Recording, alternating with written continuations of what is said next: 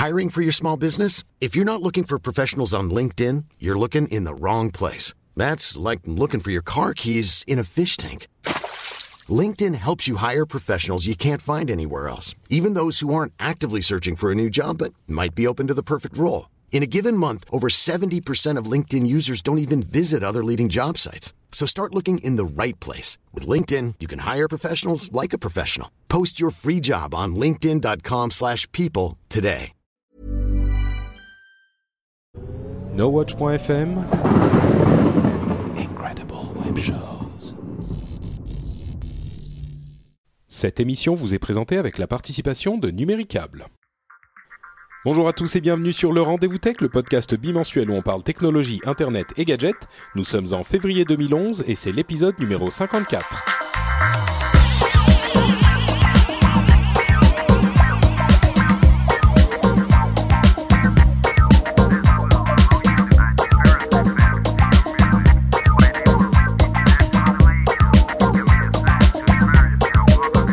À tous et bienvenue sur le Rendez-vous Tech, le podcast bimensuel où on parle technologie, internet et gadgets. Aujourd'hui, on va vous parler de téléphones mobiles, Nokia, Microsoft, HP, euh, Android, tout ça. On va aussi vous parler de euh, Google et euh, Bing qui se copient l'un sur l'autre, de Intel qui fait un rappel monumental et de plein d'autres choses. Mais avant ça, je me présente, je m'appelle Patrick, je suis avec mon camarade de tous les mois pour un épisode sur deux, Jeff en direct de la Silicon Valley, qui ne fête pas la Saint-Valentin. Comment vas-tu, Jeff? Euh, Jeff va très bien. Jeff a beaucoup de chance puisque sa chère et tendre euh, refuse catégoriquement de fêter la Saint-Valentin parce qu'elle dit que c'est un, une occasion essentiellement commerciale. Et donc depuis deux ans, si jamais je me pointe avec un cadeau, je me le prends sur la tronche. Bonjour à tous et à toutes. Je suis ravi d'être avec vous aujourd'hui. Donc, de vous cette Saint-Valentin. vous l'aurez compris, on enregistre le 14 février.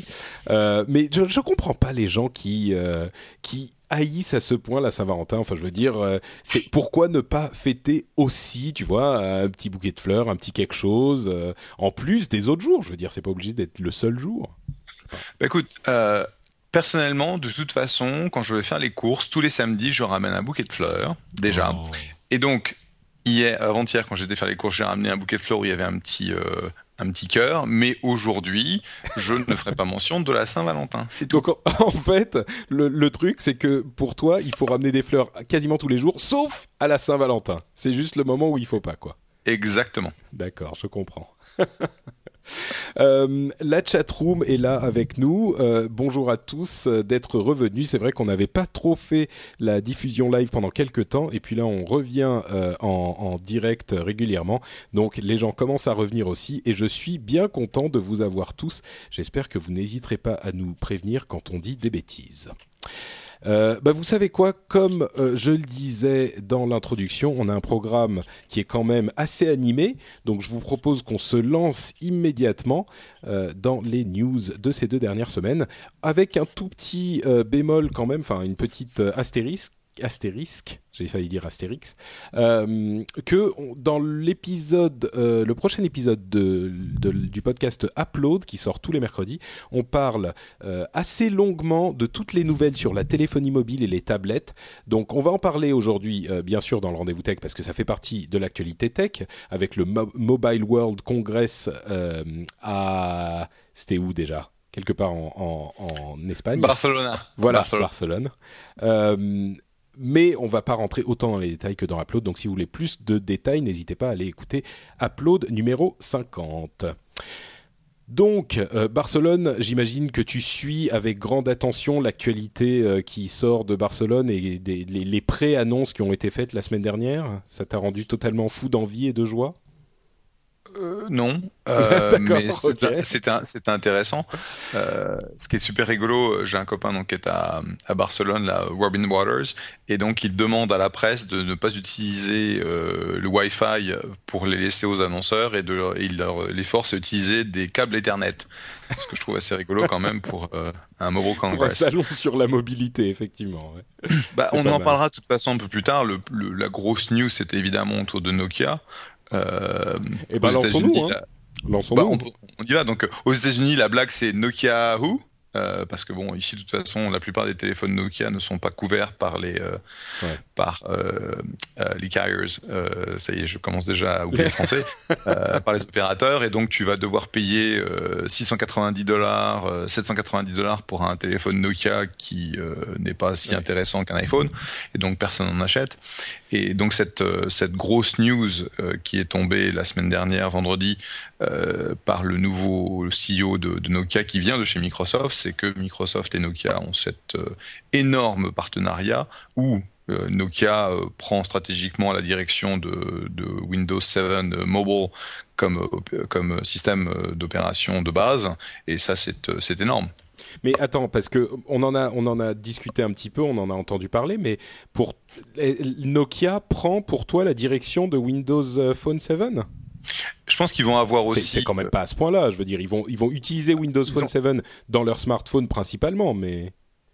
Bah, si tu regardes, je sais pas si tu as lu euh, la missive qu'a envoyé le nouveau CEO donc de Nokia, Stéphane Elop, euh, à ses troupes, euh, où il parlait de sa burning platform, donc oui, tout à fait, la plateforme qui brûle, qui donc une plateforme pétrolière qui brûle. en gros, ils sont en train de se, se faire attaquer sur les trois gros segments bah, de leur marché. Pour, pour, expliquer la situation jusqu'à maintenant chez Nokia, Nokia était en énorme perte de vitesse, on s'en doute, et leur système euh, existant, à savoir euh, Symbian et un potentiel Migo dans le futur développé avec Intel, euh, était pas vraiment une porte de sortie viable pour eux. Ils ont évoqué vaguement Android euh, pour dire que ces termes exacts auxquels ont, répondu certaines personnes de chez Google, on en parlera plus tard, étaient utiliser Android, c'est comme se pisser dans le pantalon pour se tenir chaud.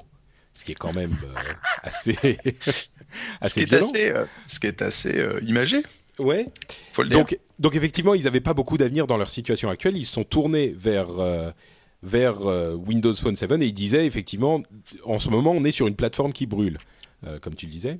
Mm et je te laisse continuer, ouais, pardon. Et donc, euh, et la plateforme qui brûle, c'était l'image d'une plateforme pétrolière qui est en train de brûler, où euh, euh, le mec qui est dessus a deux choix, soit brûler avec la plateforme, soit sauter euh, de, dans, la, dans la mer glacée qui est 30 mètres, 30 mètres en dessous avec une chance de survivre.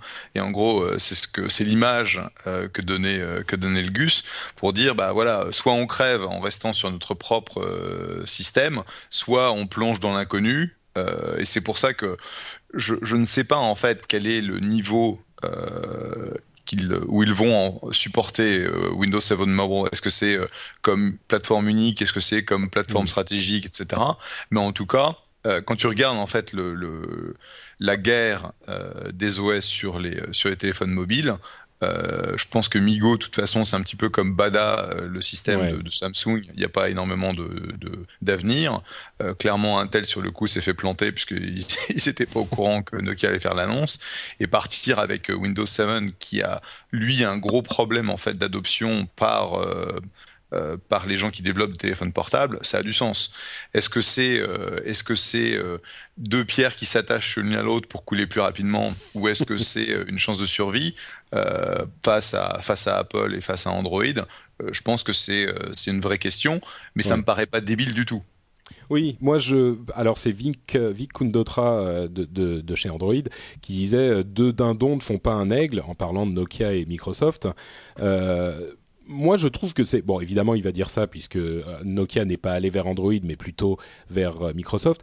Et mon analyse de la chose, avec laquelle euh, Jérôme et Cédric d'Upload n'étaient pas, enfin, ils souscrivaient pas totalement. Moi, je disais, euh, en allant vers Windows Phone 7, c'est un, presque un moyen de se différencier parce que tout le monde est sur Android, il y en a des dizaines de téléphones Android, alors que Windows Phone 7 qui a créé, connu un démarrage un petit peu plus lent, mais qui est quand même un excellent système d'exploitation pour téléphone, euh, permettra à Nokia de se différencier un peu et comme ils savent faire du matériel, ça crée une combinaison gagnante.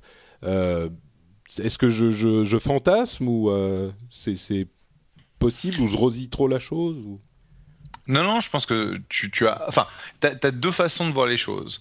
Un, c'est euh, l'acteur euh, majeur du, du monde du, euh, téléphone portable, Nokia, qui est en perte de vitesse totale sur la partie hard, sur la partie soft et dans les différents segments de marché. Donc il faut qu'ils fassent quelque chose d'assez.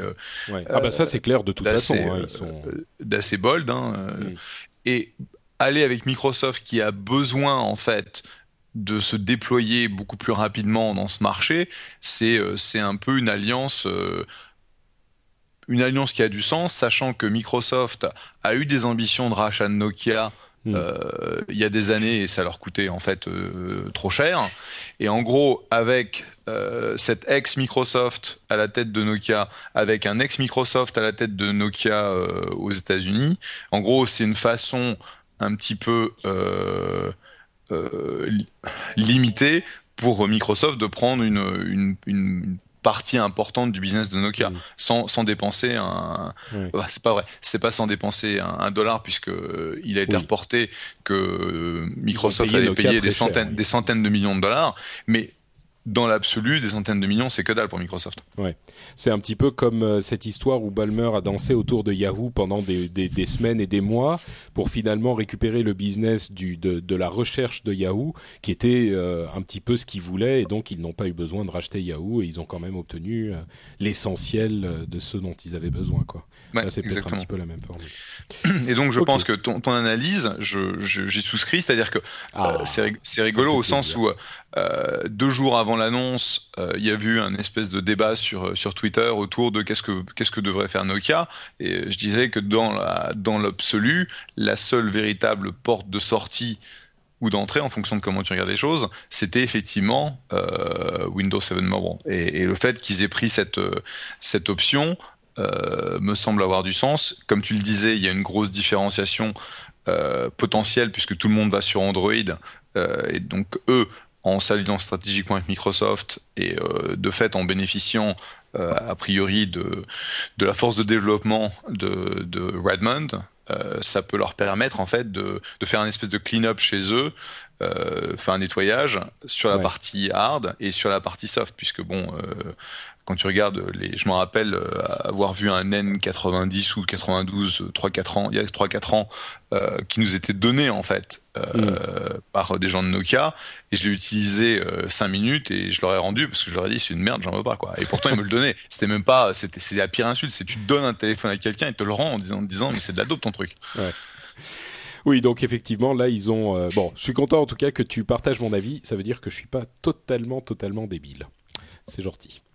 Euh, j'ai cru t'entendre inspirer pour me dire non non mais ça veut pas dire ça. En fait il est possible que tu sois débile. Non c'est pas ça. Ok. Non, non, ça veut dire qu'on est aussi rien que l'autre. Ah, ok, bon, très bien, c'est l'autre solution.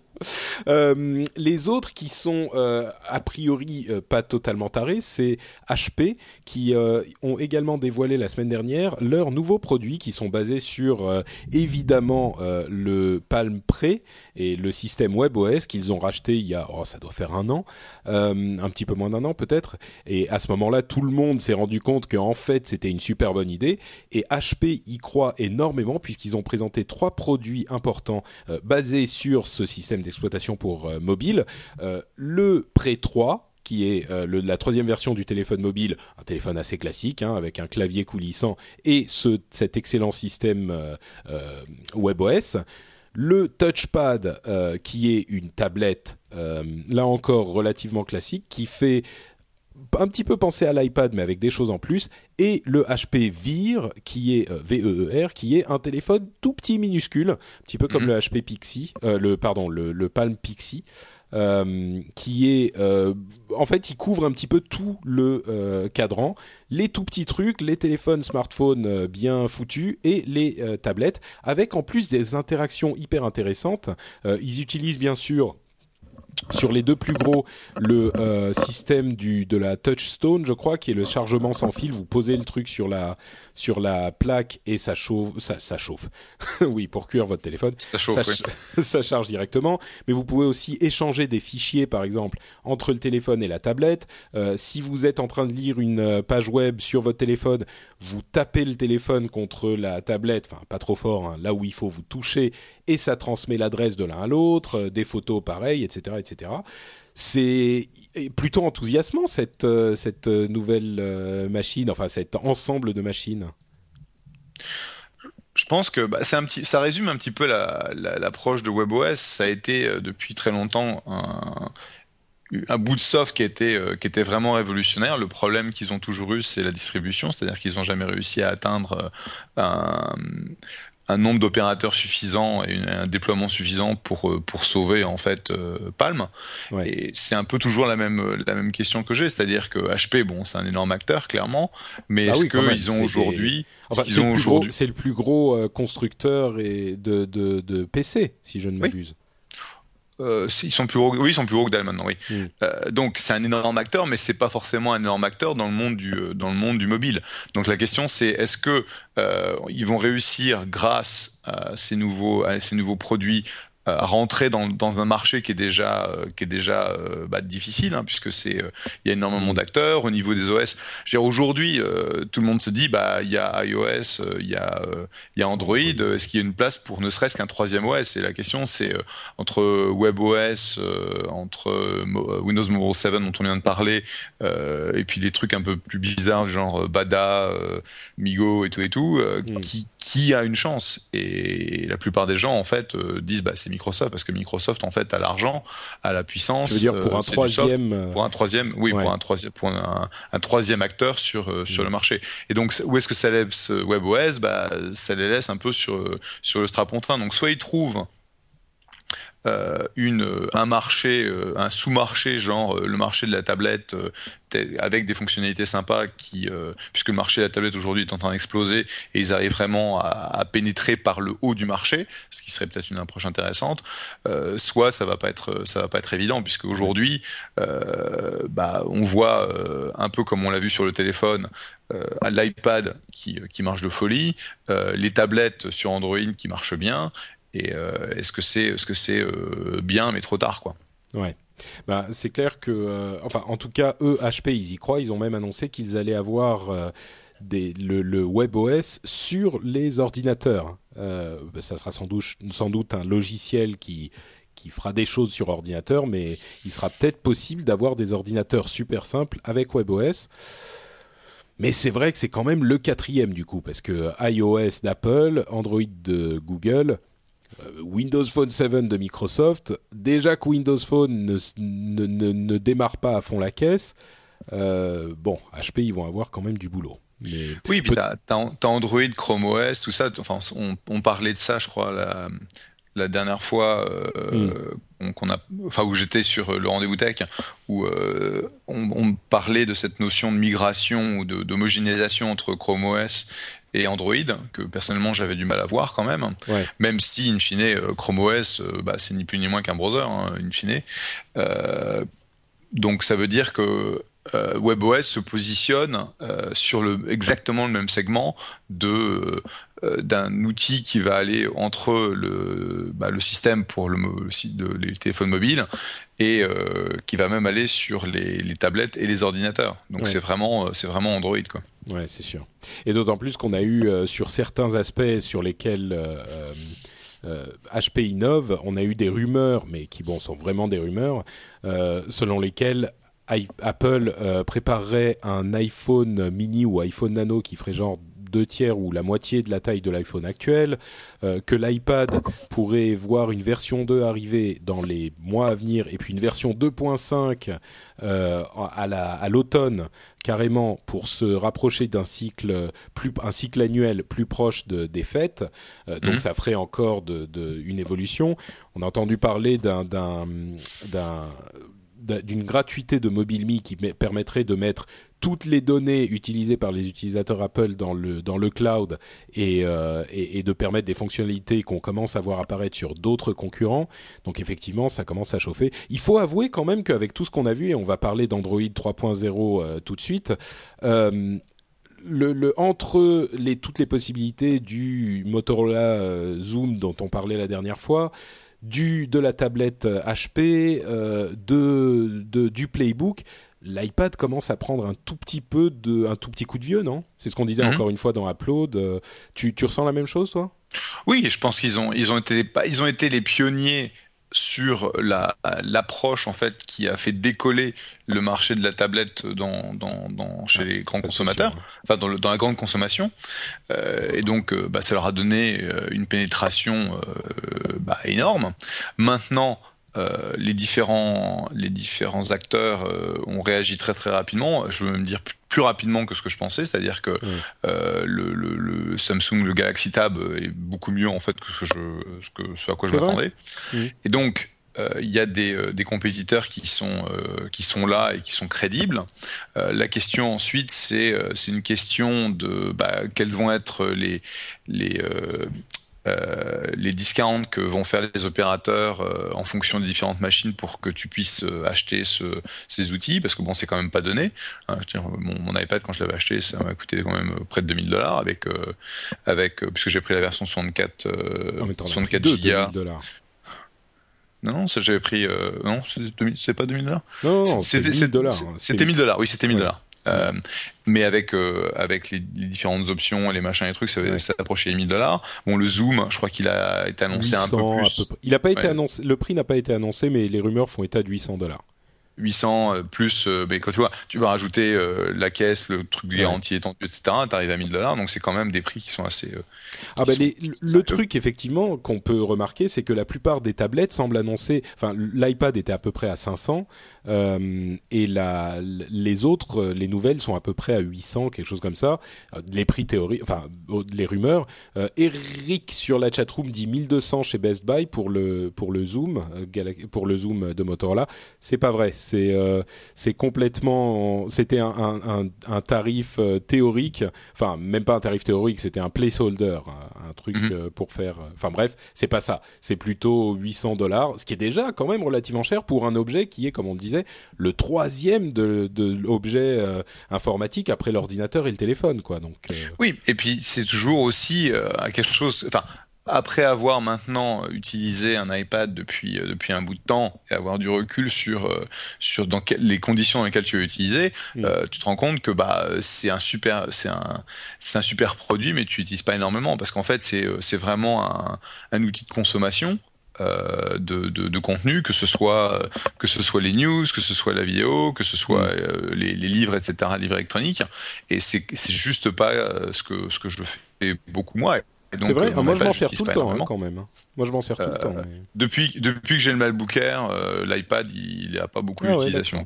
Intéressant. Euh, par contre, pour ma pour ma fille euh, qui fait euh, quasiment que de la consommation de, de vidéos YouTube, machin, etc. C'est elle est contente parce que c'est elle qui l'a récupéré quoi. Bah à vrai dire, peut-être que les nouvelles tablettes Android te feront changer d'avis puisque il y a une dizaine de jours a été présentée la version tablette d'Android, c'est-à-dire Honeycomb, la, la version 3.0, mhm. qui pour le coup est vraiment vraiment enthousiasmante. on a vraiment l'impression que c'est un mélange entre un système pour tablette et un vrai ordinateur, c'est-à-dire qu'on a plusieurs euh, applications qui tournent en même temps, qu'on peut voir en même temps, euh, on peut passer de l'une à l'autre facilement. Tu vois, y a, on a l'impression que c'est un petit peu plus que simplement de la consommation, et euh, c'est une tendance qu'on sent se détacher un petit peu partout. Et, euh, et, et, pour moi, ça m'a, enfin, en tout cas, les, constructeurs et les développeurs ont réagi beaucoup beaucoup plus rapidement que euh, ne l'ont fait euh, pour les téléphones mobiles, et les alternatives sont vraiment crédibles et meilleures, peut-être même meilleures que euh, l'iPad. Donc, en, enfin. Honeycomb, en tout cas, je sais pas si tu as vu la vidéo de présentation qu'on avait déjà vue avant, plus ou moins avec le zoom, mais. Oui, c'est vachement sympa. Il y a beaucoup de, de possibilités. La grosse question, c'est est-ce que ça devient, est-ce que tu rentres pas dans le complexe, dans le difficile à utiliser, dans euh, comment je gère, comment je gère mes applis, mes machins, mes trucs, parce que c'est ça là. La, la force d'Apple, c'est toujours d'introduire des choses qui sont des, des, révolutions potentielles, tu vois, une version à la fois. Et, et je pense que euh, cette limitation artificielle, parce que bon, ils savent quand même gérer le, ils savent faire du, du filtrage, hein, euh, qu'ils ont aujourd'hui sur euh, sur l'iPad, c'est pour éviter que les gens en fait s'y paument. Et, oui, bien sûr. On, on, va voir avec l'iPad 2 euh, comment comment ils vont réagir. Déjà, on s'attend à une, une bien meilleure définition au niveau de l'écran.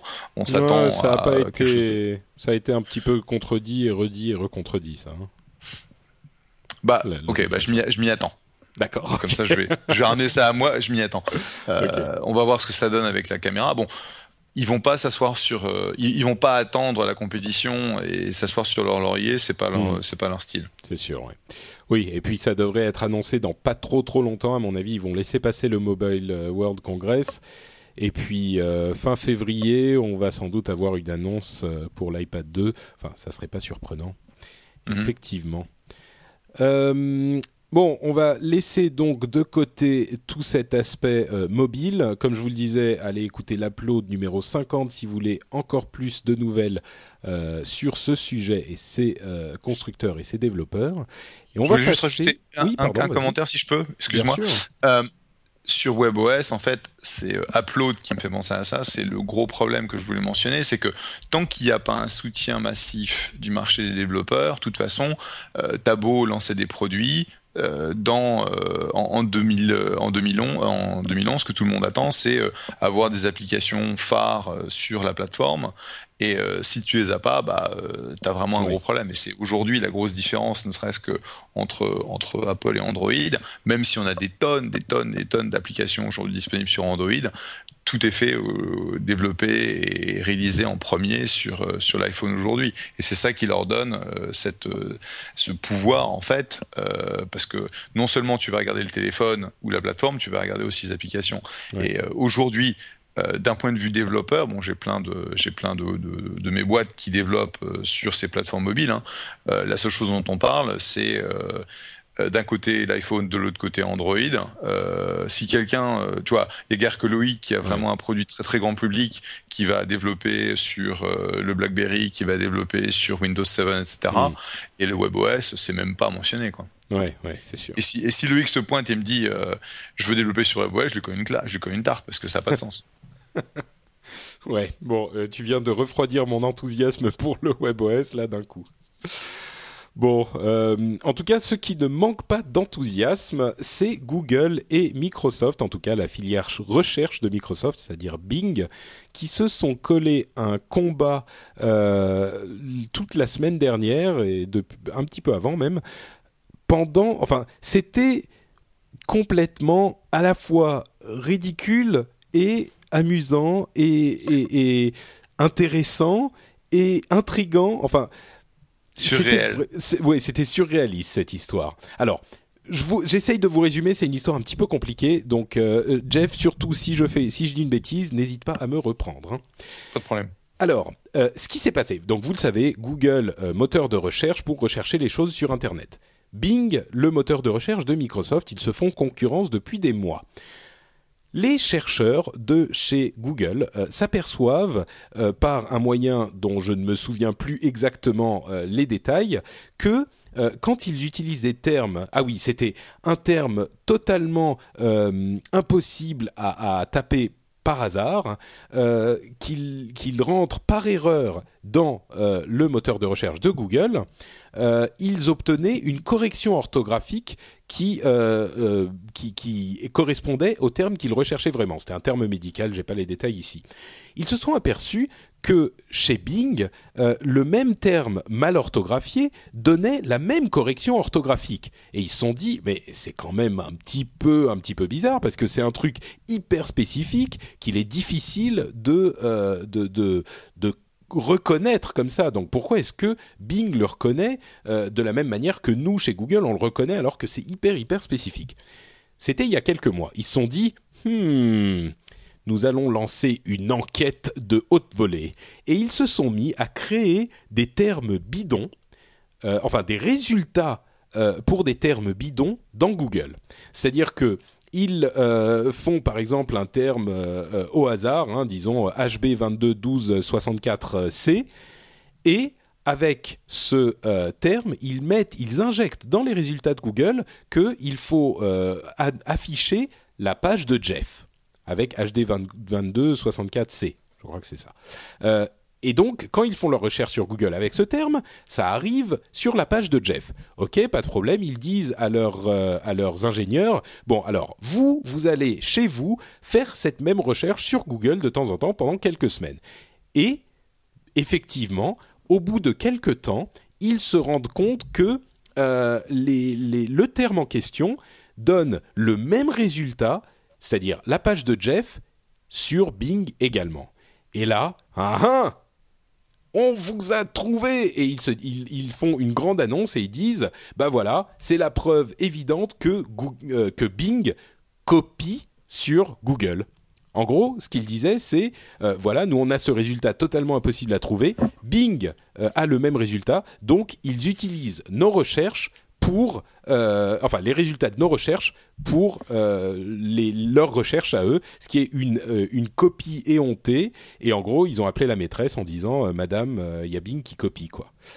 Et c'était fait d'une manière, comment dire, enfin, c'est vraiment les ingénieurs qui lèvent leur tête de leur ligne de code et j'ai été été programmeur donc je sais ce que ça veut dire qui lèvent leur tête et qui font mais mais mais mais mais mais c'est pas juste. Euh, mais pourquoi? Et alors, enfin, ça devient un petit peu amusant et, limite ridicule parce que Google a quand même euh, copié son euh, modèle économique entier sur des gens qui le faisaient avant, les histoires d'AdWords et de, ah, je me souviens plus de leur nom, l'agence qui avait fait ça.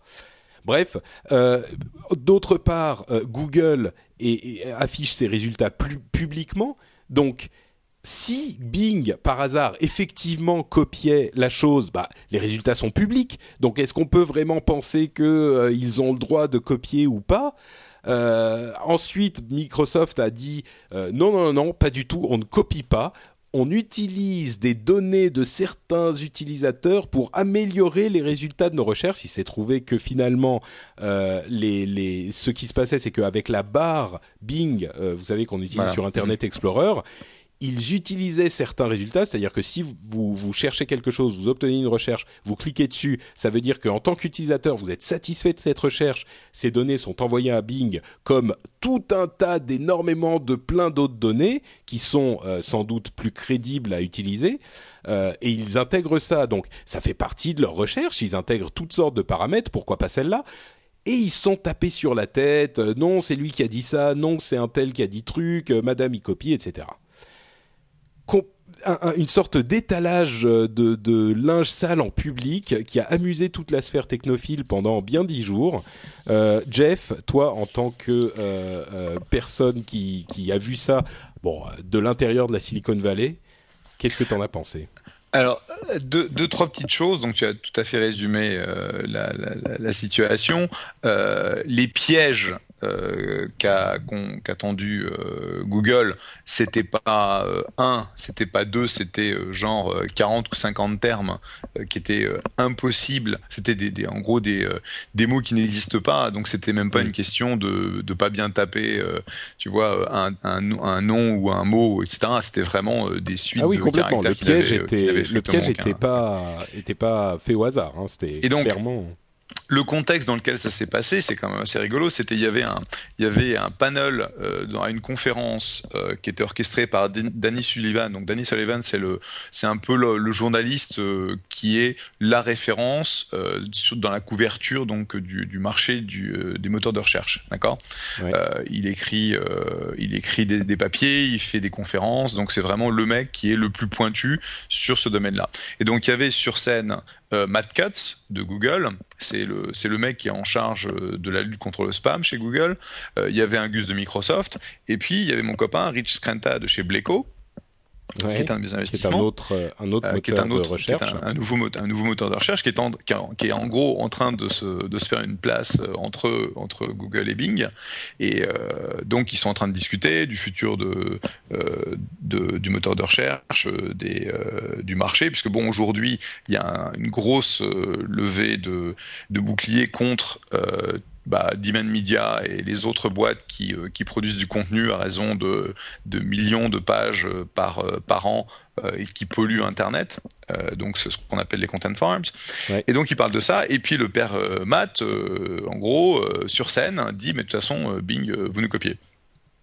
Et puis, il balance euh, un screenshot, deux screenshots, trois screenshots, qui montrent effectivement le fait que Bing, pour ces mêmes, euh, pour ces mêmes termes, sort exactement les mêmes résultats. Et ils expliquent ensuite, euh, en long, en large et en travers, la façon dont ils ont piégé les ingénieurs de Microsoft depuis depuis plusieurs mois. Donc c'est vraiment ce qu'on appelle une sting operation. C'est on sait qu'ils nous copient, on va essayer de leur mettre le nez dans le caca quoi. Et c'était assez ça a évidemment choqué, étonné euh, tout le monde, mais c'est super rigolo quoi. Quand tu penses qu'une boîte comme Google c'est euh, à, déployer des vraies ressources de engineering pour faire ça, euh, les mecs ils ont été ils ont été assez fins quoi. Et j'ai parlé donc avec mon copain Rich qui me disait mais c'était complètement irréel d'être sur scène alors qu'il sortait ça quoi. Et je lui ai essayé de Pardon, vas-y, vas-y. Et je lui dis mais t'as essayé de voir si on copie J'ai rentré les résultats chez nous, il n'y a rien qui sort. D'accord. Mais est-ce que c'est pas euh, une sorte de, conséquence un petit peu malheureuse d'autres euh, facteurs que prennent en compte Bing? Je veux dire, oui, ça a l'air terriblement, ils ont l'air horriblement coupables. Mais est-ce que c'est pas juste regardé par le petit bout de la lorgnette alors qu'en fait simplement ils prennent en compte euh, énormément de résultats? Et en l'occurrence comme ces résultats là sont les seuls parce qu'ils ont été designés comme ça tu vois s'ils ont ils prennent en compte plein de résultats et qui donnent un facteur de, je sais pas, 10% euh, de, de, de euh, crédibilité à certains de ces facteurs-là pour leur recherche en général, pour influencer leur recherche. Et là, c'est le seul résultat et c'est seulement chez Google qu'on peut le trouver. Forcément, ça apparaît comme ça pour ce cas précis, mais en fait, c'est juste un résultat malheureux d'un processus beaucoup plus large euh, qui aurait, tu vois, qui qui serait pas aussi pas illégal, mais aussi euh, coupable euh, que qu'on le pense en voyant juste ça. Tu vois ce que je veux dire? Je sais pas si je m'exprime bien. Oui, oui, et je, suis d'accord avec toi. Je, je, ne m'exprimais pas en fait quant à la, à l'aspect légal en fait de ce que de ce qu'a fait Microsoft parce qu'en fait comme tu l'as enfin, même pas légal ce qui euh, s'est passé bah si tu veux après euh, si tu commences à, à dire que quelqu'un te copie qu'est-ce que ça veut dire? Est-ce que c'est euh, c'est une copie de ton de ta propriété intellectuelle? Est-ce que c'est une copie de ta méthode? Donc c'est quand même assez sérieux. Et là je pense que c'est vraiment une question de de mettre Microsoft comme oui bah le nez dans son caca sachant que le processus qui a amené à, ces, euh, à, ces, à ce que ces recherches soient enregistrées, je pense que c'est effectivement ça. C'est-à-dire qu'ils doivent avoir des systèmes qui vont euh, euh, regarder en fait quelles sont les données que Google va retourner et quelles sont les, informations que les utilisateurs vont cliquer pour dire bah voilà pour telle recherche c'est cette URL là qui est la plus appropriée et donc ils doivent avoir un système d'ingestion dans leur propre index qui va prendre en compte ce genre de choses. Et comme ce sont des recherches complètement marginales, euh, puisque bah, ce sont des mots qui n'existent pas, quasiment automatiquement, euh, il est possible que Bing les ait, euh, les ait ingérés sans même se poser de questions. Mm. Donc c'est même pas c'est même pas forcément une question de processus de copie, c'est juste le, le, la façon dont ils vont essayer d'affiner leur la, la qualité de leur, de leur recherche. Mm. Donc c'est plus en fait euh, la façon dont ça s'est passé qui est qui est un peu ridicule, qui est un peu rigolote, euh, qui, qui, est assez, c'est ça, c'est assez irréel quand tu te dis mais qu'est-ce qui s'est passé? Parce que quand tu te poses la question de est-ce que c'est une copie, bah pas franchement non parce que copier ce serait on essaie de, de pénétrer les ordinateurs de Google et puis euh, on essaie de prendre tous les résultats alors que là en fait c'est euh, c'est quelque chose d'assez dérivé quoi. Ouais, c'est sûr. Et je, voudrais juste répondre aux gens dans la chatroom qui passent euh, la, qui, enfin qui citent la, phrase de Steve Jobs euh, qu'il avait d'ailleurs emprunté à, il n'avait pas emprunté à Picasso, je sais plus. Bref, euh, les, bons artistes copient, les grands artistes pillent ou volent. c'est pas non plus comparable parce que il faut, il faut faire une différence entre le fait de copier une idée et le fait de faire du, du plagiarism, du, du pillage comment dire de la copie euh, mot pour mot, tu vois. Si tu, tu prends ton mhm. devoir et que tu rends un devoir euh, sur un, à l'université, euh, tu as pris un sujet sur un sujet similaire à celui qui avait été fait euh, deux fois. Voilà, de plagiat. Merci beaucoup la chatroom. le plagiat, c'est un terme qui, couvre quelque chose de précis, qui est pas exactement ce à quoi pensait Steve Jobs ou Picasso quand il disait les grands artistes pillent. Tu vois, c'est pas exactement la mhm. même chose. Bref, je pense qu'on a fait le tour. Objectivement, s'il y avait et s'il y avait s'il y avait matière à, une poursuite légale, euh, je pense que Google aurait pas aurait pas eu peur d'aller chercher Microsoft. Hein. Ah Donc bah euh, c'est plus, euh, allez, on va on va s'amuser à leur à leur à leur dépens et puis ils ont sorti ça. Et je te dis, c'était assez. Enfin, Danny Sullivan, il a il a halluciné quoi. mais qu'est-ce qui se passe? C'est clair. Mon panel. Et d'ailleurs, certains ont dit qu'ils ont réussi à détourner la conversation euh, de ces histoires de euh, content farms euh, qui commencent à devenir véritablement euh, problématiques. Et je sais pas si tu as vu, Google vient de sortir, euh, c'est pour moi, c'est une nouvelle énorme. Ils viennent de sortir une extension pour Chrome euh, qui permet aux gens de signaler qu'un résultat de recherche est une content farm. Euh, ce qui, alors c'est encore en bêta, c'est pas vraiment complètement utilisé, mais ça veut dire, euh, il faut savoir que Google a toujours refusé d'intégrer les trucs genre euh, recommandations d'utilisateurs dans leur algorithme sacro-saint qui ne fonctionne qu'avec l'algorithme et sans aucune implication des utilisateurs. Et là, avec cette extension, ce qu'ils font effectivement, c'est de permettre de dire aux gens cette page, c'est du spam dans Mhm. leur et, et- et ils vont sans doute intégrer, enfin, on ne sait pas, hein, mais s'ils intègrent effectivement ces données dans leurs euh, résultats de recherche, c'est un changement d'attitude monumental pour Google et ça veut dire que les content farms ont- sont un problème tellement énorme euh, qu'ils ne réussissent pas à le, à le l'endiguer sans la participation des utilisateurs. Oui, et tu vois, c'est en fait c'est ça qui est intéressant en tant qu'investisseur dans Bleco, puisque Bleco, le, fer de lance de Bleco en tant que moteur de recherche, c'est de dire il n'y a pas de content farms dans notre dans notre index et on est on fait en gros la police euh, pour pour nos utilisateurs pour éviter ça. Et, euh, Et- bah, on excuse-moi, voit je que précise, Google, je, je précise, Jeff, on- il posait la question dans la chatroom tout à l'heure, c'est Bleco avec deux K, B-L-E. c'est Bleco avec deux K, oui. Voilà. B-L-E, cacao, oui. Et donc, on a forcé en quelque sorte, et je peux te dire qu'on a tapé sur euh, Demand Media, qui est une boîte qui est maintenant sur le marché public. Donc ils ont fait une IPO il y a une quinzaine de jours maintenant, et ils ont une, une valeur euh, boursière de 1,7 milliard. Euh, ce qui est énorme pour une boîte qui est c'est de la pollution quoi c'est du contenu Ouais. de merde euh, qui, qui qui pollue en fait internet Pour Et ceux qui ne savent pas, les content farms, les content farms, c'est des sociétés qui créent du contenu super bon marché, enfin super de super mauvaise qualité sur des termes euh, qui sont beaucoup recherchés à un moment donné et qui réussissent à obtenir des places intéressantes dans les résultats des moteurs de recherche. Et c'est vraiment c'est genre du spam sous forme de page web presque qui vient se remonter dans les résultats quoi. Et ensuite, ils ont des, euh, des, euh, des accords avec des annonceurs verticaux euh, qui vont payer très cher pour ce trafic et ils vont utiliser Google euh, pour monétiser le reste, ce qui est incroyable puisqu'en gros, ils vont jouer. En gros, c'est vraiment, on joue le jeu de Google et on leur euh, soutire du fric sur du contenu qui est vraiment du contenu de bas de bas de gamme. Et Oui, le problème, que- c'est que tu vas trouver, tu vas trouver du contenu. euh, encore si c'était, tu vois, des recettes de cuisine, etc. Mais t'as des, euh, t'as des, t'as du médical, t'as des choses qui sont super, euh, super dangereuses euh, de, de, de regarder, de suivre, d'écouter euh, pour euh, pour des, des, des, Mm. des dossiers ou des, euh, des sujets qui sont vraiment très sérieux. Et donc le fait que in fine Google reconnaisse le problème et il fasse quelque chose alors que ça fait des années que ça existe ce problème, c'est euh, une petite victoire pour nous. Quoi. Oui, bah ça commençait. Disons que les gens commençaient à en parler très très sérieusement et il commençait à y avoir une tendance euh, dans chez les technophiles. Hein, c'est pas non plus partout dans la rue, mais de dire, mais de toute façon euh, sur Google, je trouve plus de résultats intéressants. C'est noyé par le spam des content farms, quoi. Donc euh, c'est c'est clair qu'il doit faire quelque chose pour inverser la tendance. Absolument.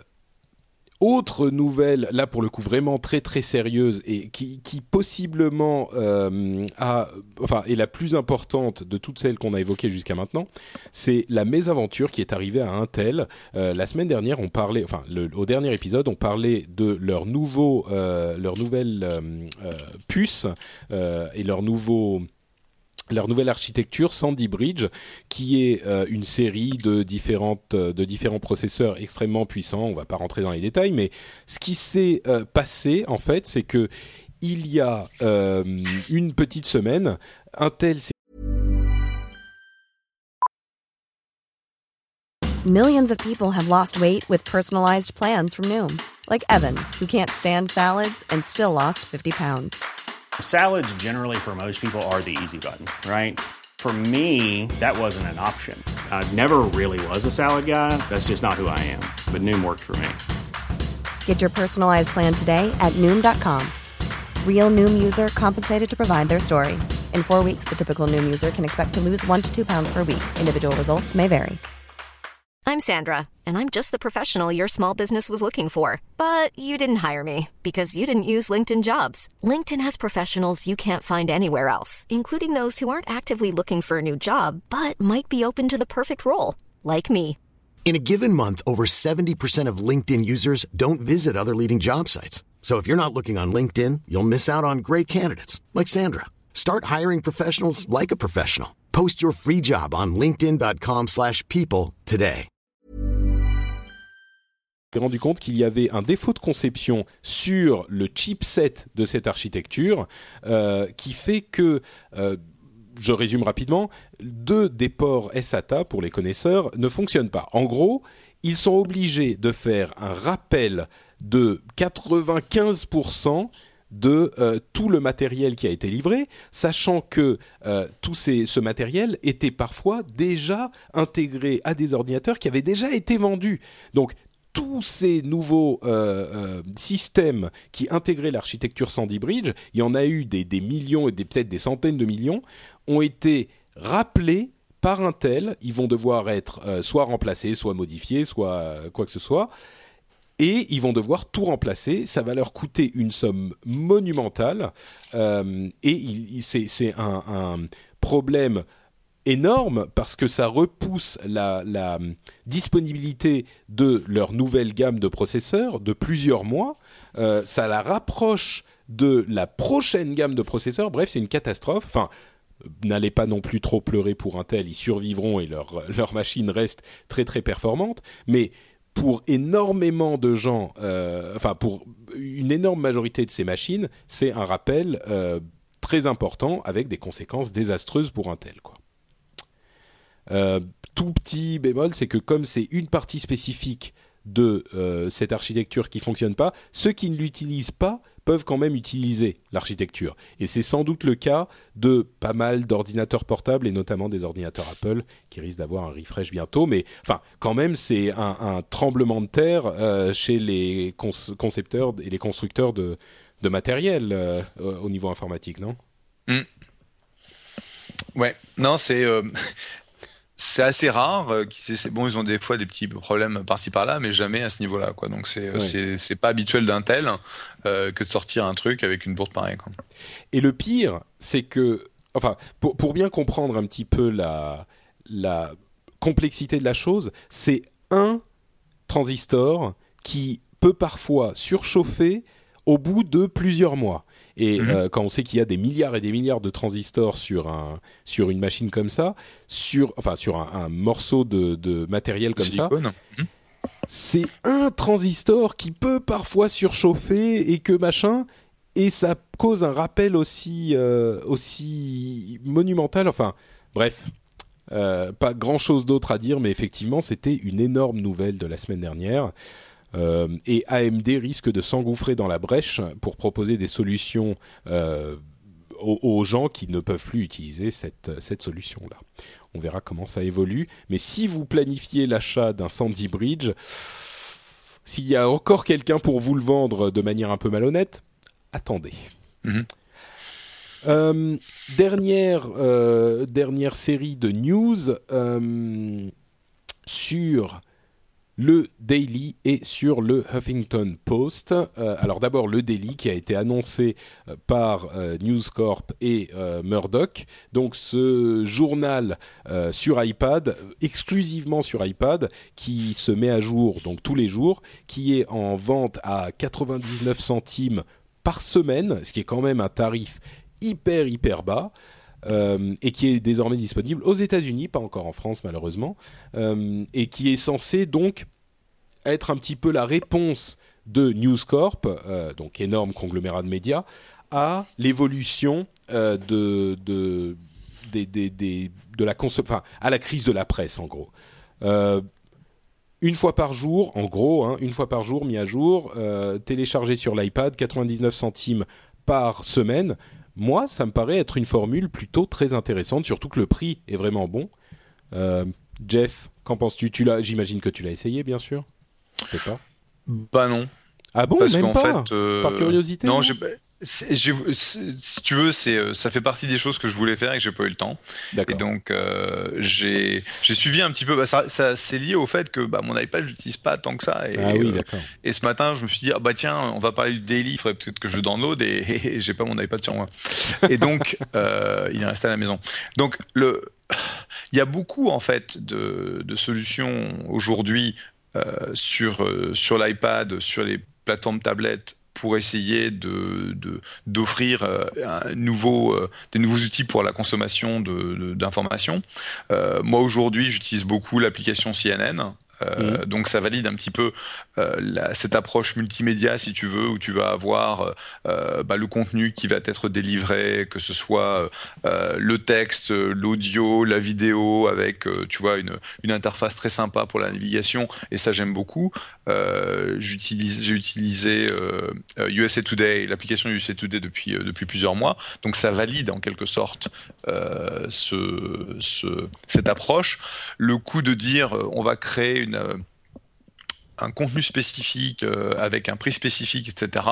Euh, c'est un peu le, souci en fait que, que, je, que je mentionnerais en termes de, de modèle de business, c'est qu'il y a aujourd'hui pas mal d'alternatives qui sont gratuites, qui sont du qui est du contenu de, de grande qualité. Tu vas mm. avoir des agrégateurs de type euh, Flood, euh, Flipboard, euh, etc., qui, qui sont décents. Personnellement, j'en aime aucun. C'est-à-dire que c'est sympa, mais c'est ça remplace pas en fait une navigation éditoriale, c'est-à-dire quelque chose qui a été programmé du genre bah, l'application CNN ou USA Today, en tout cas pour le moment. Et, et je sais pas, je suis pas sûr qu'il y ait un tel besoin en fait de contenu spécifique qui va euh, qui va amener les gens à dire ouais ouais absolument euh, je vais payer même même si c'est que 99 euh, cents par par semaine tu vois un dollar c'est pas zéro quoi. Oui c'est sûr c'est sûr. Je sais pas moi je me moi je me dis que je l'essayerais bien quand même. En fait quand on l'évoquait la dernière fois je me disais j'aimerais bien avoir un truc qui me résume tout ce qui s'est passé une fois par jour. Et tu vois que je, je, je télécharge une fois par jour je lis une fois, je le feuillette une fois et je sais ce qui s'est passé. J'ai pas besoin d'aller revoir toutes les heures parce que c'est mis à jour toutes les heures, euh, d'aller sur CNN ou sur euh, Flipboard ou sur euh, Reader ou machin. Juste un truc une fois par jour et je sais ce qui s'est passé hier. Alors oui, c'est c'est c'est en décalage de d'une journée, mais j'ai pas besoin de le faire toutes les minutes. Quoi. Bah tu vois moi pour pour ça pour cette euh, genre quand j'ai une, journée super euh, super chargée j'ai mm. absolument pas le temps de suivre ce qui se passe qu'est-ce que je fais? Je, je vais sur euh, TechMeme euh, donc c'est ce site d'agrégation de, de, news très orienté technique qui construit en fait le, la liste des euh, le contenu au fur et à mesure qu'il devient populaire dans euh, la sphère technique, que ce soit la blogosphère ou que ce soit Twitter aujourd'hui. Euh, et donc c'est mon copain Gabriel Vera qui, a mis ça en place. Et non, ce n'est pas un de mes investissements. J'ai essayé depuis des années d'investir dans ce truc, mais il a jamais voulu prendre l'argent, le mien ou quiconque. quiconque. et c'est vraiment l'outil qui va agréger toute l'activité autour de, de, de, la sphère technologique euh, et qui va te donner une vision très claire de quelle était la, la news la plus importante, la deuxième news la plus importante, etc. etc. Ah bah c'est clair que euh, moi TechMeme c'est dans mon flux RSS, mon lecteur de flux RSS et euh, c'est le, le, premier que je regarde tous les matins. Quoi. Bon, et donc euh, et d'ailleurs j'ai dit qu'il serait racheté par AOL un jour. Et euh, le jour où j'ai balancé ça sur Twitter, je me suis fait hacher la tronche. euh, les gens disaient non, si jamais il, sera, il se fait racheter, c'est de ta faute, ils vont le bousiller, salaud.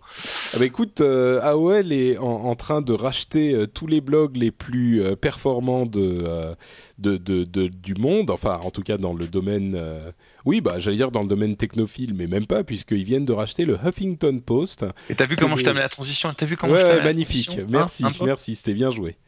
Euh, alors, peut-être que les, nos auditeurs français savent pas ce qu'est le Huffington Post. Euh, Bon, je pourrais résumer, mais Jeff, peut-être que tu peux nous le dire, euh, toi qui connais bien ces, ces publications euh, américaines? Oui, bah, le Huffington Post, en fait, c'est, euh, c'était lancé il y a maintenant euh, plus de 5 ans par euh, Ariane Huffington, qui est une grosse, euh, une grosse personnalité des médias et de la politique, aux États-Unis.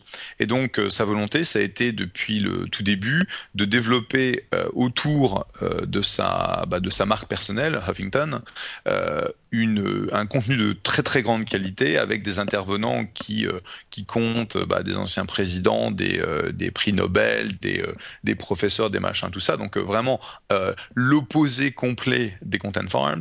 Donc des choses qui sont intéressante, engageante, avec une très bonne, très belle plateforme en fait technique, et derrière euh, d'avoir un modèle de business euh, essentiellement basé sur euh, bah, sur la pub, mais c'est de la pub de très haut niveau. Et donc, bah, ils se sont lancés.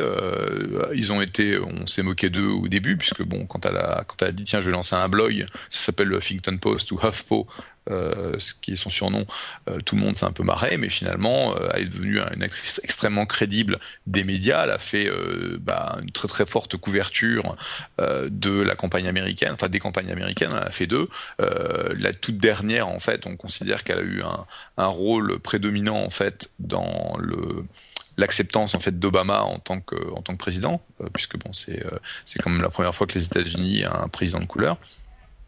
Et donc aujourd'hui, ce rachat euh, par AOL pour 315 millions de dollars, euh, représente un gros jackpot pour elle et pour ses investisseurs, et euh, en gros une validation du, de la stratégie d'AOL qui est le contenu. Comme on a déjà parlé sur le rendez-vous tech, en gros, on a Google qui fait le search, on a Facebook qui fait le social, il reste plus que quoi? Bah, il reste plus que le contenu, et c'est ce qu'AOL on, est en train de poursuivre. Est-ce qu'ils vont y arriver? On ne sait pas, mais en tout cas, ils font tout pour quoi bah, ils font tout pour et ils rachètent, euh, si tu veux, euh, qui rachètent euh, TechCrunch, qui rachètent le HuffPo, qui rachètent du contenu de, qualité qui ramène, qui ramène de l'argent. Bon, juste pour pour ramener les choses en, en, termes de multiples, on, le HuffPo devait faire à peu près 65 millions de dollars de revenus. Euh, cette année. Donc c'est pas un multiple complètement délirant quoi. Du 5x, euh, 5 fois les revenus ou 4,5 fois les revenus euh, par rapport à, à, un contenu de ce type, sachant que on voit clairement que la pub est en train de redécoller et euh, il y a de plus en plus en fait d'intérêt pour les annonceurs d'aller sur ce type de médias, euh, c'est pas débile du tout, du tout, du tout. Je pense que c'est une acquisition qui a tout à fait du sens. Euh, il y a eu des choses qui ont été faites par OL récemment, ou des plus petites acquisitions entre 20 et 30 millions de dollars, tu te dis mais euh, à quoi y penser? En gros, c'est pour ramener des talents euh, sur euh, sur leur plateforme. Mais ça, c'est quelque chose qui a tout à fait du sens. Est-ce que derrière AOL va être capable en fait de pousser ce contenu au travers de leur audience propre et de, de, générer un gros revenu euh, parce que bon, faut pas, faut pas oublier une chose, hein, c'est que le, le, gros du revenu d'AOL aujourd'hui, c'est encore des gens qui utilisent leur service, euh, euh le dial-up AOL et l'adresse email AOL. Quoi. Donc euh, c'est franchement un, un, revenu qui est en, qui est en, qui est en qui pour lequel ils ont du souci. Donc je pense que c'est un, c'est une, une acquisition stratégique qui fait tout à fait du sens. Ils se recentrent en fait sur le sur le marché de, de la femme. Euh, puisqu'ils ont vendu là euh, quelques-unes de leurs propriétés euh, qui étaient plus orientées vers les vers les mecs. genre AOL Sport a été revendu récemment. Donc on, va voir. C'est Tim Armstrong, c'est un mec très très intelligent. Il a essayé de, faire rentrer une équipe qui est vraiment une, une équipe assez assez balèze. on verra bien. Mais tu crois qu'ils ont une chance de, pouvoir y arriver? Parce que faire le pari de... Enfin, je sais que Huffington Post, euh, c'est hyper euh, reconnu, hyper, ça marche super bien. Entre parenthèses, le site est l'un des sites les plus moches que j'ai vu de ma vie. Hein. C'est horriblement laid, leur, euh, leur layout. Mais bon, bah au moins tu vas pour le contenu parce que c'est pas la qualité du site qui amène. Hein. Ah ça c'est sûr. Mais enfin bon, donc ils ont Engadget et tous les weblogs qu'ils avaient rachetés à Calacanis machin. Euh, Ils ont euh, TechCrunch qu'ils ont racheté récemment. Euh, ils ont le, le Huffington Post maintenant. Ok, c'est très bien, mais euh, est-ce que c'est suffisant pour construire? Alors, on, pense, euh, certains disent que euh, c'est Ariana Huffington qui va maintenant reprendre la ligne éditoriale de AOL et, et, appliquer ce type de formule à d'autres blogs et machin. Mais est-ce que c'est, enfin, en gros, ma question c'est est-ce qu'il est crédible de se dire on va devenir les princes du contenu sur Internet alors que Internet est tellement vaste que tu vois, c'est comme je dire, euh, moi, je vais euh, devenir le roi de, euh, de l'océan, quoi. Il y en a beaucoup des océans sur Terre, donc. Ouais, mais je pense que si tu, si tu réfléchis, en fait, ah, la réponse courte, c'est je sais pas. Euh, je pense qu'effectivement c'est c'est plein plein c'est extrêmement compliqué, c'est très difficile de de canaliser en fait euh, ton audience vers un contenu propriétaire. leur leur leur pari, c'est d'avoir, de développer une, force de vente de publicité qui va être multifacette en fonction euh, des différentes euh, démos, euh, psycho, etc., démographiques, psychographiques qui vont être sur leur site, de manière à ce qu'en fonction de, tu vois, le, gros truc, c'est de dire, bah voilà, j'ai des bouts de mon contenu qui est extrêmement qui a beaucoup de trafic et j'ai des bouts de mon euh, contenu qui est extrêmement monétisé. Et donc, j'ai bougé les gens qui viennent euh, sur la partie euh, très, très populaire, genre Justin Bieber, pour l'amener sur quelque chose qui est peut-être plus orienté shopping, etc., etc., mais où tu vas pouvoir avoir des, des CPI, enfin des, des monétisations beaucoup plus, beaucoup plus importantes. Effectivement, Justin Bieber, c'est pas sur Think.post qu'ils vont, qui vont l'envoyer. Hein. Ça, c'est Non. mais bon, euh, on, devrait avoir un drinking game en même temps que, c'est celui qui mentionne Justin Bieber, paf, il prend un shot.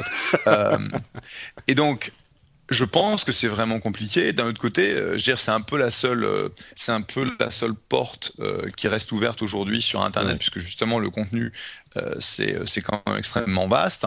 Et il faut savoir aussi que le contenu qui joue bien, qui s'intègre bien avec euh, avec Facebook, avec Twitter, etc., c'est quelque chose qui marche bien. Ce sont des ce sont des, des boucles virales de distribution qui vont qui vont fonctionner.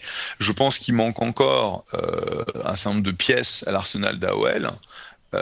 et c'est pour ça que pour moi ils vont ils vont continuer à, faire des acquisitions je pense de façon assez active et on verra. Euh, je veux dire, c'est pas c'est pas idiot. Je pense que ce que ce qui se dit ici, c'est en gros la c'est la stratégie que Yahoo aurait dû embarquer, aurait dû euh, développer, aurait dû euh, embarquer il y a deux trois ans. Bon, avec Bart, c'est même pas en rêve.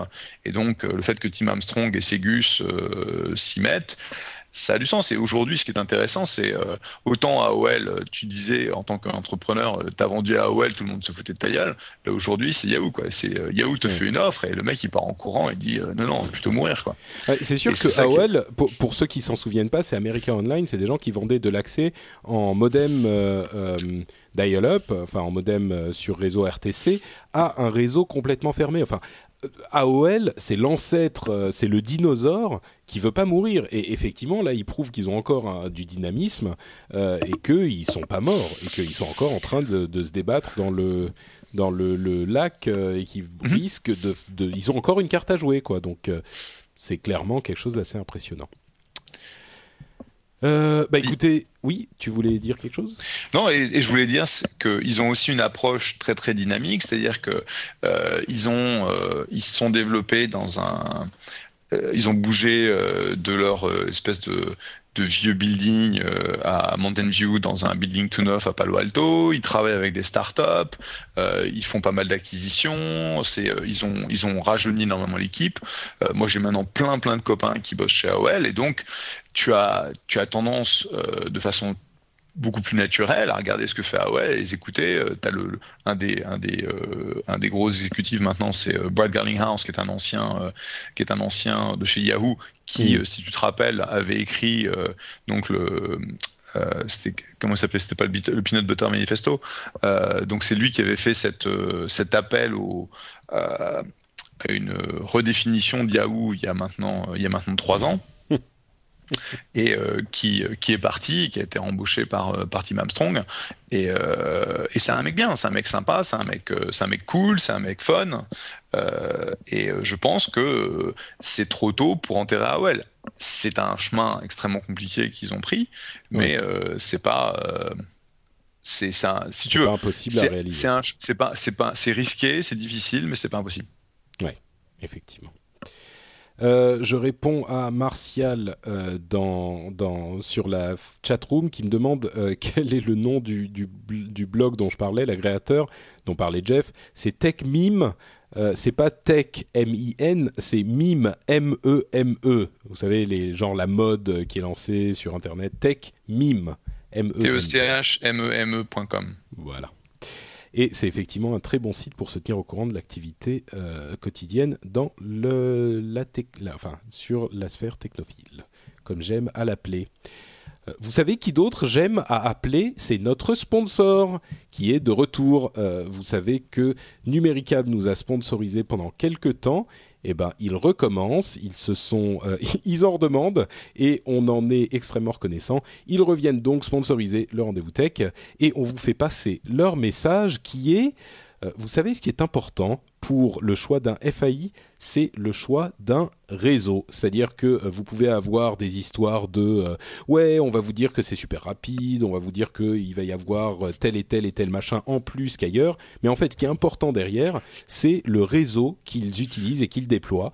Et euh, Numéricable est en train de moderniser euh, largement son réseau en euh, adoptant la norme DOCSIS 3, euh, c'est-à-dire qu'ils ils veulent faire face aux augmentations de charges sur leur réseau qui sont constantes évidemment comme partout ailleurs, et avec le succès de, du streaming vidéo entre autres, hein, et chez No Watch on n'y est pas totalement étranger, et eh ben il est d'autant plus urgent d'avoir des normes qui euh, soutiennent des débits élevés. Et la norme DOCSIS 3 qu'ils sont en train de mettre en place, c'est une garantie du très haut débit, c'est-à-dire que s'il vous assure 100 mégas par exemple, si vous êtes fibré, eh ben vous êtes garanti d'avoir des, tuyaux qui vous assurent la taille de 100 mégas, ce qui n'est pas le, cas de tout le monde. Euh, et à l'avenir, ça pourra monter jusqu'à 250 mégas avec cette, norme-là.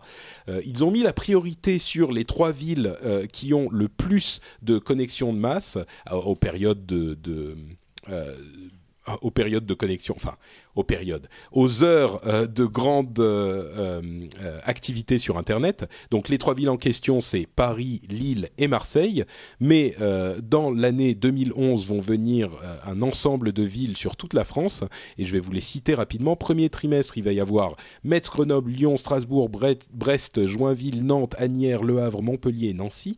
Deuxième trimestre, euh, faites attention si vous écoutez, si vous entendez votre euh, ville, vous devez vous lever dans le métro et dire euh, ouais ma ville est suivie par numéricable. Toulon, Toulouse, Dunkerque, Reims, Suresnes, Tours, Valence, Versailles, Avignon, Bordeaux, ici. Perpignan, Rennes et au troisième trimestre Saint-Étienne, Angoulême, Angers, Bayonne, Belfort, Béthune, Cannes, Clermont-Ferrand, Clé-sous-Bois, Mulhouse, Martigues, Nîmes, Niort et Saint-Germain. Et donc toutes ces villes seront, euh, auront la norme DOCSIS 3 euh, dont je vous parlais à l'instant, qui sera euh, mise en place courant 2011. Et euh, pour faire votre test d'éligibilité à la fibre spécifiquement pour savoir si vous avez euh, euh, droit à ce haut débit 100 mégas assuré, vous pouvez aller sur le site numérica, pardon, sur le site euh, nowatch.tv et cliquer sur la bannière numéricable. Bon, pour être parfaitement honnête, vous pouvez aussi aller sur le site numéricable directement, mais si vous passez par chez nous, par nowatch.tv, bah, ça nous fait plaisir parce que ça veut dire qu'ils sauront que vous venez de notre part. Euh, et vous cliquez donc sur la bannière et vous pouvez tester votre éligibilité à la, fibre. Faites-le régulièrement parce que ça, ça change tout le temps et il euh, continue à fibrer un petit peu partout. Donc, vous êtes peut-être fibré aujourd'hui alors que vous ne l'étiez pas hier. On remercie Numéricable et on referme la petite page du sponsor pour passer à la suite des news et pour parler par exemple de ce fameux Facebook Phone qui n'en est pas un mais qui existe vraiment. Alors on a entendu pendant euh, des mois des rumeurs de Facebook qui serait en train de travailler par... Euh, oui, désolé, du Botis euh, numéricable n'est pas en Belgique, ils ne, ils ne sont pas encore en train de mettre le, la fibre en Belgique. Bon, je suis sûr que vous avez de la fibre en Belgique, non? Bon, bref. Euh, donc, Facebook Phone. Euh, le Facebook Phone n'existe pas, mais le téléphone INQ super Facebookifié, lui, existe. Euh, c'est une sorte de feature phone. C'est pas vraiment un smartphone, mais c'est un smartphone euh, simplifié. Et effectivement, il existe des, smartphones comme ça qui font euh, des, qui ont des fonctionnalités Facebook super intégrées, super dès le départ, dès que vous allumez votre téléphone. C'est pas surprenant, hein. de toute façon, on s'y attendait. Voilà, c'est bien. Je sais pas si ça sera forcément pour les gens qui nous écoutent, mais peut-être. Est-ce que tu, tu, par exemple, je sais que ta fille Jeff euh, aime bien les, euh, enfin, utilise ton iPad par exemple. Est-ce que un truc comme ça, ça l'intéresserait ou déjà non, c'est pas la peine, il faut un smartphone? Bah oui, je pense que ça fait maintenant euh, plus de deux ans qu'elle nous tanne pour avoir son iPhone. Donc si on lui dit tiens un Facebook Phone à la place de ton iPhone, ça va pas aller du tout dans les chaumières, hein, puisqu'elle compte les, elle compte les jours jusqu'à ce qu'elle elle passe les 11 ans, parce qu'on lui a dit qu'elle aurait son iPhone à 11 ans, comme son frère. Ah oui. Euh, je pense que le euh, le Facebook Phone, donc ça fait maintenant un bout de temps qu'on en parle, ça fait un bout de temps qu'ils travaillent dessus. Euh, on va voir un petit peu ce à quoi ils arrivent. Euh, je sais simplement que bah, l'équipe qui bosse dessus, c'est les mecs qui ont développé pas mal de fonctionnalités qui ont amené Facebook aujourd'hui à près de 600 millions d'utilisateurs. Donc j'attendrai de voir ce qu'ils font pour Ouais. avant, de me avant de me prononcer, parce que c'est franchement des top bons. Quoi. Bon, en tout cas, ce téléphone INQ là, le, le téléphone brandé Facebook, peut-être que pour certaines personnes qui sont fous de Facebook et qui passent toute leur journée dessus, genre le télé, le dernier téléphone machin, euh, ils l'achètent et ils disent ah c'est Facebook in- intégré, c'est simple et ça marche. Je pense que ça pourrait intéresser les gens. C'est pas pour tout le monde évidemment. Enfin, faut Euh, pas sous-estimer non plus. Le, tu vois la, la- le monstre qui est devenu euh, l'application Facebook sur l'iPhone et sur Android. Ah bah bien sûr. Euh, c'est euh, et tu sais que c'est un Français qui s'en occupe, c'est qui est rigolo.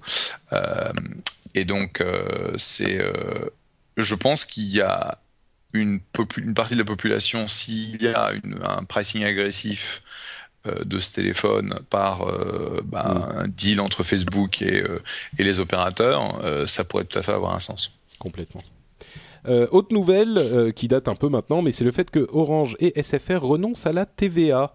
Euh, comme vous le savez, euh, il y avait une augmentation de la TVA qui était prévue pour notamment les abonnements Internet. Euh, et Bouygues avait dit, bon, bah nous, on va pas répercuter l'augmentation de la TVA sur les abonnements. Peut-être parce que cette augmentation de la TVA, étant donné que ça impliquait une augmentation de la facture mensuelle, permettait aux abonnés de résilier leurs abonnements. Eh ben, euh, c'était le cas sur euh, les, les abonnements de téléphone mobile, hein, bien sûr. Et les, gens, donc chez Bouygues, ils ont dit, bon, on va pas le faire, donc les résiliations étaient plus autorisées. Et tout à coup, euh, après quelques semaines, les mauvaises langues disent c'est parce qu'ils ont eu énormément de résiliations. Orange et SFR ont annoncé qu'ils faisaient la même chose, simplement en disant oui, on veut faire les choses pour nos utilisateurs, machin, truc, truc. Euh, donc ils ont annulé cette augmentation de la TVA, ce qui est quand même très comique. Sauf que certains avaient déjà engagé les procédures pour résilier leur abonnement et s'étaient euh, pris un abonnement ailleurs. Du coup, ils ont quand même souscrit à leur abonnement ailleurs, mais ils n'ont plus le droit de résilier leur abonnement chez euh, les gens chez qui ils résilient leur. Enfin, bon, c'est pas sûr à 100% non plus parce que au moment où ils l'avaient fait, cette résiliation, c'était valide. Maintenant, si ça ne l'est plus, euh, bon, bref, on ne sait pas. Mais en tout cas, Orange et SFR euh, se sont quand même bien retournés. WikiLeaks, prix Nobel de la paix, c'est en tout cas une possibilité. L'un des membres du panel, l'un- des membres euh, du, euh, du Parlement euh, norvégien a dit que, enfin, a nommé Wiki- WikiLeaks pour le possible prix Nobel de la paix en 2011. On ne sait pas ce qui va en arriver, en, en- en résulter finalement, parce qu'il y a ensuite les vrais sélectionnés. Mais bon, c'est un des nombreux exemples que WikiLeaks a énormément d'influence sur le, monde politique et la géopolitique aujourd'hui. Quand même, prix Nobel de la paix. Bah, je sais pas. C'est faut provoquer la paix, on va dire, pour être nommé prix Nobel de la paix ou militer pour la paix. Même si l'action de WikiLeaks peut être considérée comme louable, je sais pas si, si peut-être. C'est un peu poussé quand même, parce que bon, t'as Ouais. quand même le côté, euh, t'as quand même le côté hacker, euh, le côté, euh, je distribue de l'information que j'étais pas censé avoir. euh, je sais pas, c'est, je pense que tu peux te mettre d'un côté ou de l'autre de, de l'argumentation. Ouais. Donc bon. C'est c'est- bon, c'est compliqué comme toujours avec WikiLeaks. Euh, dernière histoire avant de refermer euh, cette émission. Les noms de domaines, alors c'est les top level domain names si je ne m'abuse, les TLDN qui sont en fait les .com, .fr, etc.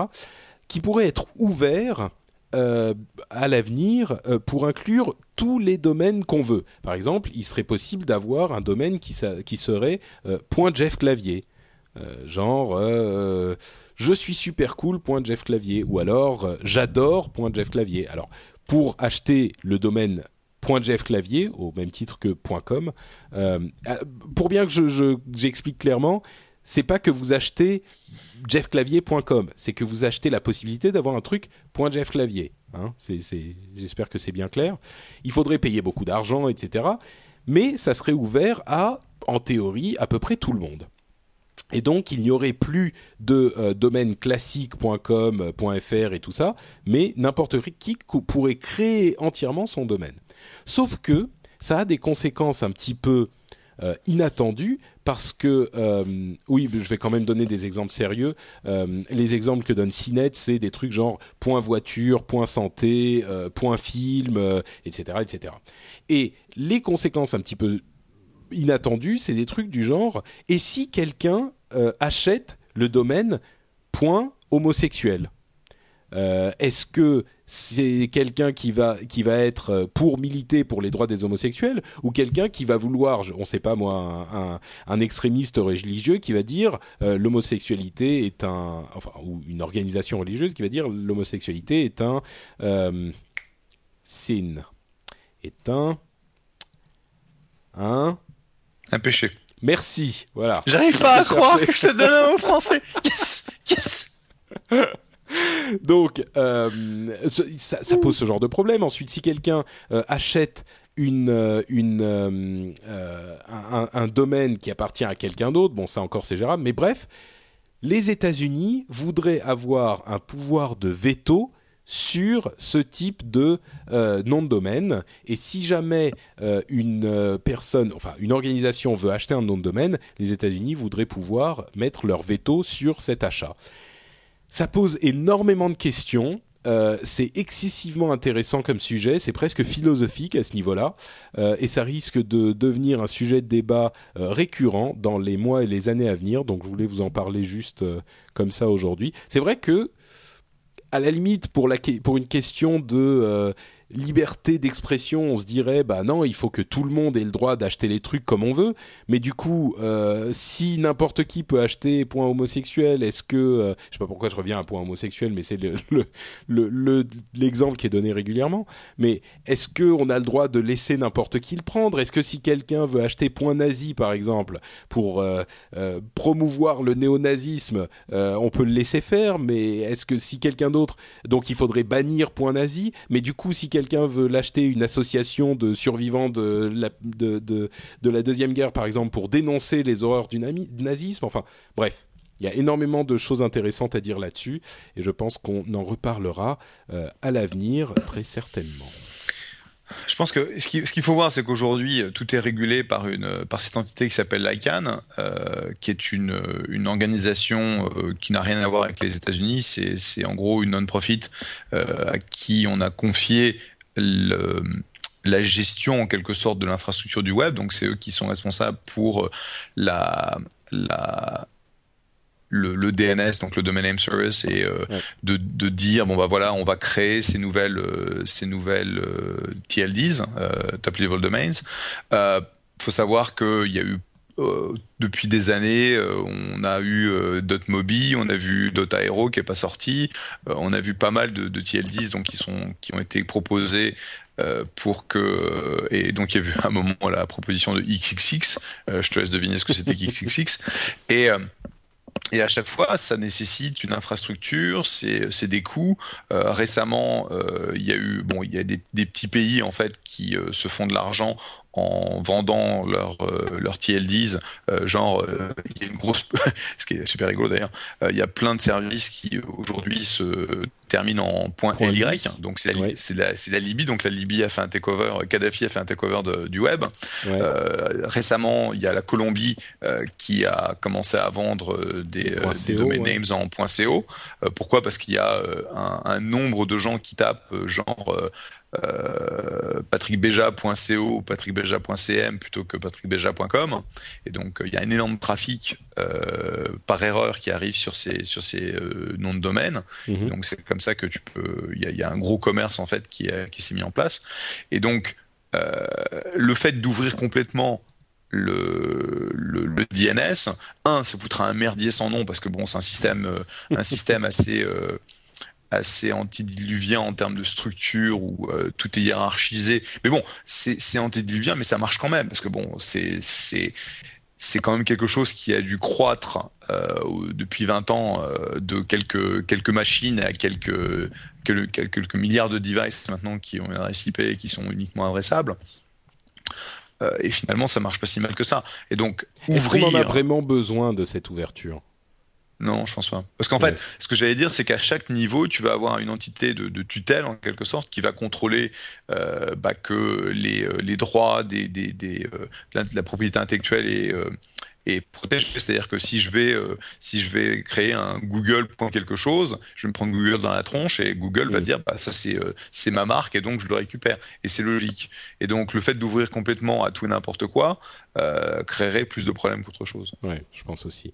Et l'un des problèmes que ça pourrait créer, Laurent Laurent Lutin sur la chatroom dit on pourrait avoir un truc du genre par exemple beja.kainborg, ça serait horrible ça impossible. Euh, faut pas laisser. c'est pas possible ça. Faut pas laisser ça. ça. on peut pas. Ça.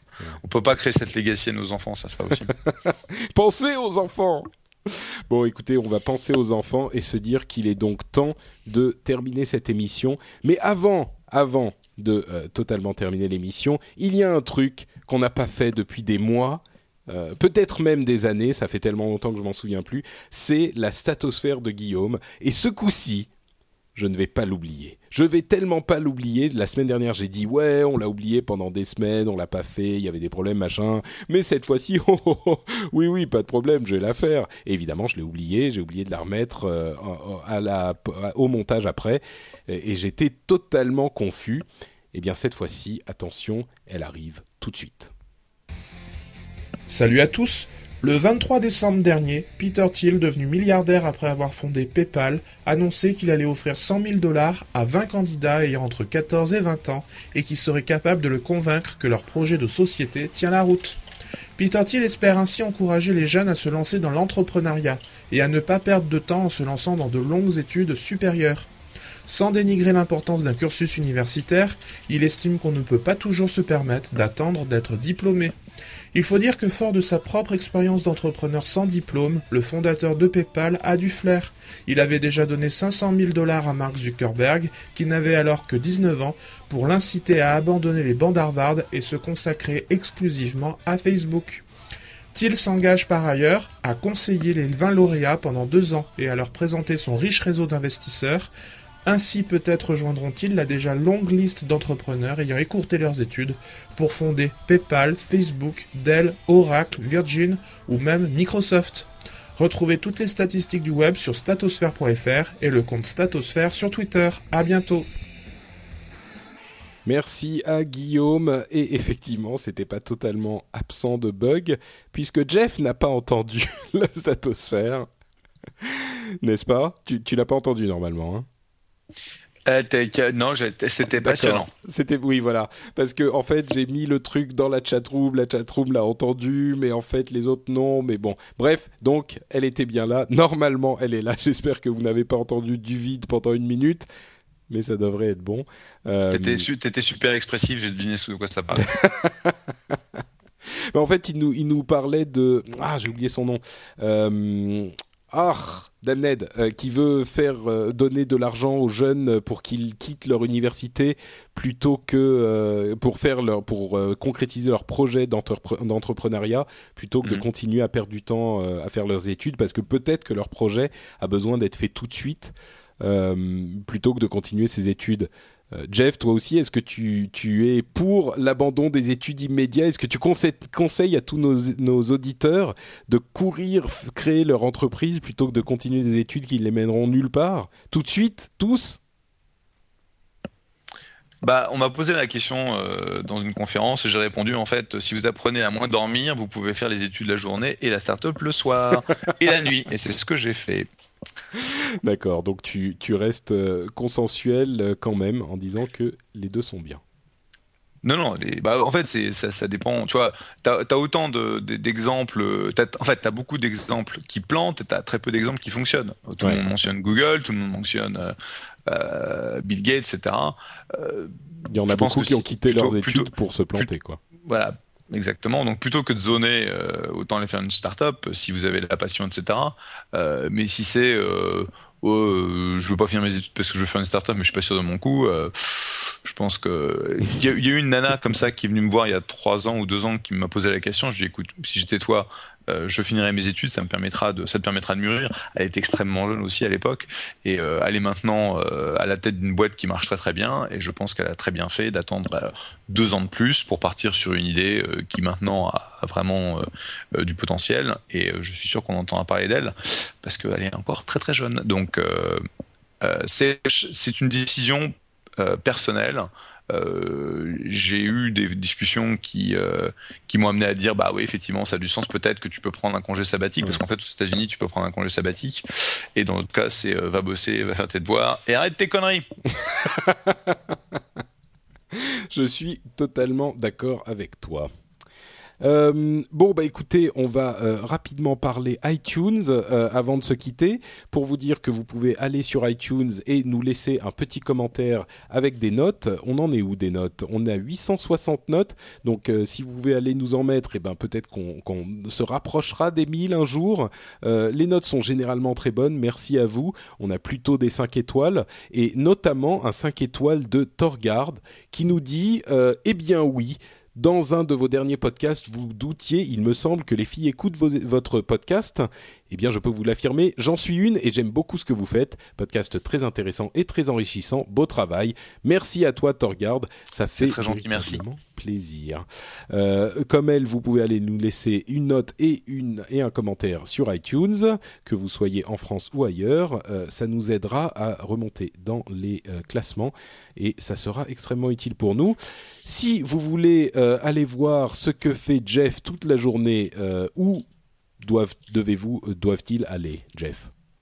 Alors sur Twitter je suis Jeff J E F F et mon, mon site web qui est maintenant à jour Oh depuis, pour la première fois depuis trois ans et demi j'ai enfin enfin pris la décision de mettre mon portefeuille d'investissement sur le web. Donc c'est à softtechvc.com, S-O-F-T-T-E-C-H, vc.com. Bah, faut dire qu'il se passe des choses, donc euh, forcément. faut se dire qu'il se passe des choses, mais dont on peut pas trop parler parce que on peut pas vraiment parler de ce que tu fais sur ce genre de choses. Mais c'est vrai que si vous allez sur le site et que vous cliquez sur euh, pas le fond 1, le fond 2, mais le fond 3, vous verrez des choses. Bon, et pour ma part, euh, il n'y a pas de fond ni 1, ni 2, ni 3, mais il y a des liens vers euh, plus que trois réseaux sociaux. C'est sur patrickbeja.com et vous pouvez me retrouver également sur tous les euh, réseaux sociaux, souvent sous le nom de Note Patrick. Et au-delà de ça, je vous invite à aller écouter un nouveau podcast qui vient d'arriver sur nowatch.fm qui s'appelle euh, Saturne, qui est un podcast sur le cinéma que Vivian nous produit depuis le Canada, j'allais dire les, États-Unis. C'est un Français exilé au Canada qui fait une émission aussi sympathique que euh, bien gérée. Euh, elle s'appelle donc Saturn, S-A-T-O-O-R-N. Vous trouverez les liens sur le site nowatch.fm et je vous la recommande chaleureusement. Elle est super sympathique. Si vous êtes fan de ciné, euh, vous vous amuserez bien. Bah écoutez, merci beaucoup à tous. Euh, on vous fait de grosses bises. On embrasse la chatroom et on se donne rendez-vous dans deux semaines pour le prochain rendez-vous tech. Merci à tous. Ciao, Salut ciao. à tous.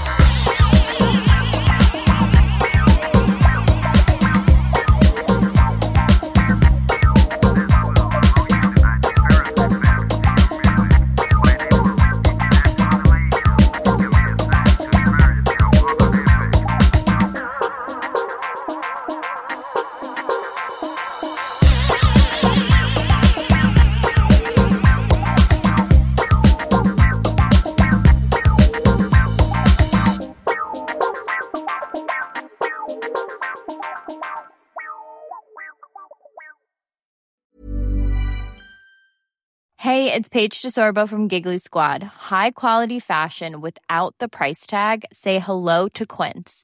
I'm snagging high-end essentials like cozy cashmere sweaters, sleek leather jackets, fine jewelry, and so much more. With Quince being 50 to 80% less than similar brands.